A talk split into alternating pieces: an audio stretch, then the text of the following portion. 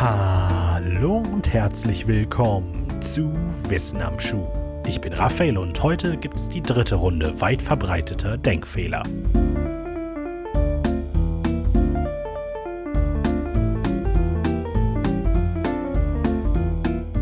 Lasst uns diese Folge mit einem kleinen Quiz beginnen. Wenn die Antworten nicht wisst, dann schätzt sie.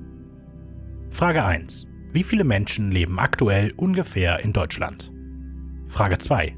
Wie viele Menschen starben 2018 bei Airline-Flugzeugabstürzen? Frage 3. Wie viele Karten umfasst ein vollständiges Kartenspiel ohne Joker? Und Frage 4. Wie viele Verletzte gab es 2018 im deutschen Straßenverkehr? Hier die Antworten. Nach dem Statistischen Bundesamt leben aktuell rund 83 Millionen Menschen in Deutschland. Das Aviation Safety Network zählte 2018 561 Absturztote bei Abstürzen kommerzieller Airliner. Ein vollständiges Kartendeck enthält 4x13, also 52 Spielkarten, und verletzt wurden im deutschen Straßenverkehr im vergangenen Jahr laut Unfallstatistik etwas weniger als 400.000 Menschen. Was soll die Fragerei? Naja, wenn alles funktioniert hat wie geplant, werdet ihr die Toten bei Flugzeugabstürzen 2018 über und die Zahl der Verletzten im Straßenverkehr unterschätzt haben. Ich sage, wenn alles funktioniert hat, weil ich mit den Fragen versucht habe, den sogenannten Anker-Effekt zu demonstrieren. Die Antworten für die Fragen 1 und 3 werden, zumindest in der ungefähren Größenordnung, weitestgehend bekannt sein. Die für 2 und 4 wahrscheinlich eher weniger. Mit Frage 1 und 3 sollte der sogenannte Anker gesetzt werden, an dem sich die Antworten für Frage 2 bzw. Frage 4 orientieren. Unabhängig davon, ob meine kleine Demonstration funktioniert hat oder nicht, der Anker-Effekt, also die Tendenz, sich bei Schätzungen auf vorherige, auch verbindungslose Informationen zu berufen, ist ein weit bekanntes und erwiesenes Phänomen. 1974 zeigte der Nobelpreisträger Amos Tversky mit seinem Kollegen Daniel Kahneman in einem beeindruckenden Experiment, wie wirkungsvoll der Anker-Effekt tatsächlich ist und wie zusammenhangslos Anker und Schätzung sein können. Die beiden ließen Probanden einer Studie an einem Glücksrad drehen, welches eine zufällige Zahl zwischen 1 und 100 ausspuckte. Anschließend wurden sie gebeten zu schätzen, wie viele Länder in Afrika in Prozent Teil der UNO waren. Die Studie zeigte, dass Leute mit einer höheren Glücksradnummer auch signifikant höhere Schätzungen abgaben. Am häufigsten begegnet man dem Anker-Effekt im Alltag bei Geldangelegenheiten, wenn man etwas kauft oder verkauft, Gehalt aushandelt oder ähnliches. Bezahlen Sie, was Sie wollen, Kunden geben im Schnitt 20 Euro. Sowas eben. Es wurde mittlerweile allerdings gezeigt, dass nur das Wissen um den Anker-Effekt allein jemanden nicht vor diesem beschützt. Generell wird empfohlen, keine schnellen Entscheidungen zu treffen und sich zuerst zu informieren. Oder den Effekt gleich zum eigenen Vorteil zu nutzen und selber den Anker zu setzen.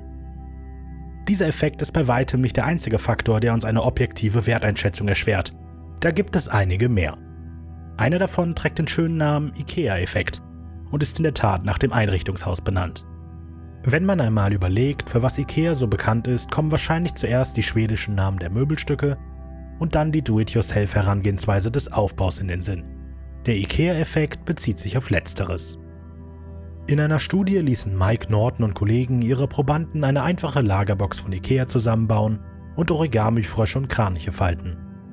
Anschließend wurden sie gefragt, wie viel sie bereit wären, für die Box oder die Origamis zu zahlen bzw. den Wert der Objekte einzuschätzen.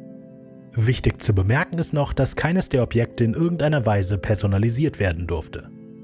Dann wurden andere Leute gebeten, die fertigen Objekte zu betrachten und die gleichen Angaben zu machen. Ihr ahnt wahrscheinlich, auf was das Ganze hinausläuft.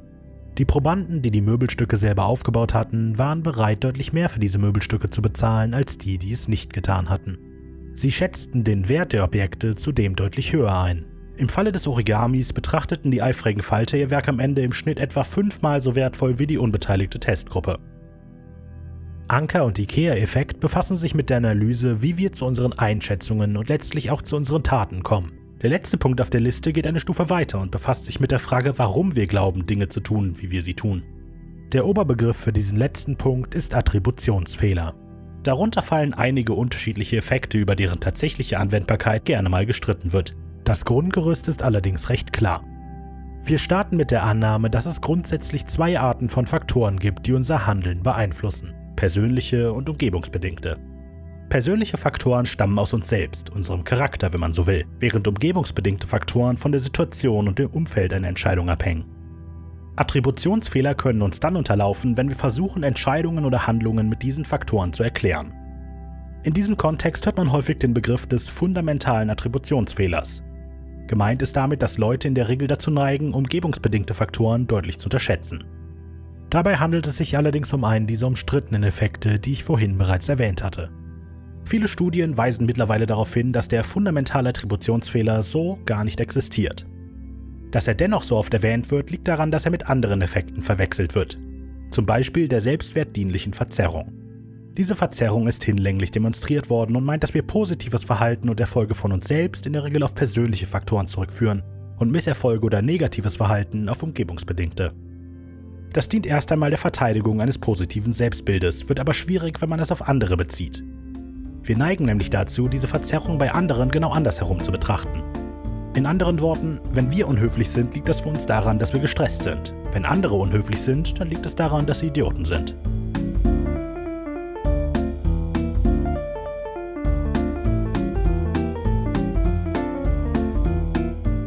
Links und Quellen für diese Episode findet ihr wie immer in der Beschreibung. Ich freue mich immer über konstruktive Kritik, Feedback, Anregungen oder ein einfaches Hallo. Nutzt dafür am besten die Social Media Kanäle auf Facebook, Instagram oder YouTube oder schreibt eine E-Mail an wissenamschuh@wenig-originell.de. Neben Wissen am Schuh erscheinen unter dem wenig originell Banner auch der englische Songwriting Podcast Sonic Rodent und das Hörspiel Creature Feature über Kreaturen und Wesen aus Folklore, Mythologie und Urban Legends. Mehr Informationen zu all diesen Projekten findet ihr auf wenig-originell.de. Danke fürs Zuhören und bis nächste Woche.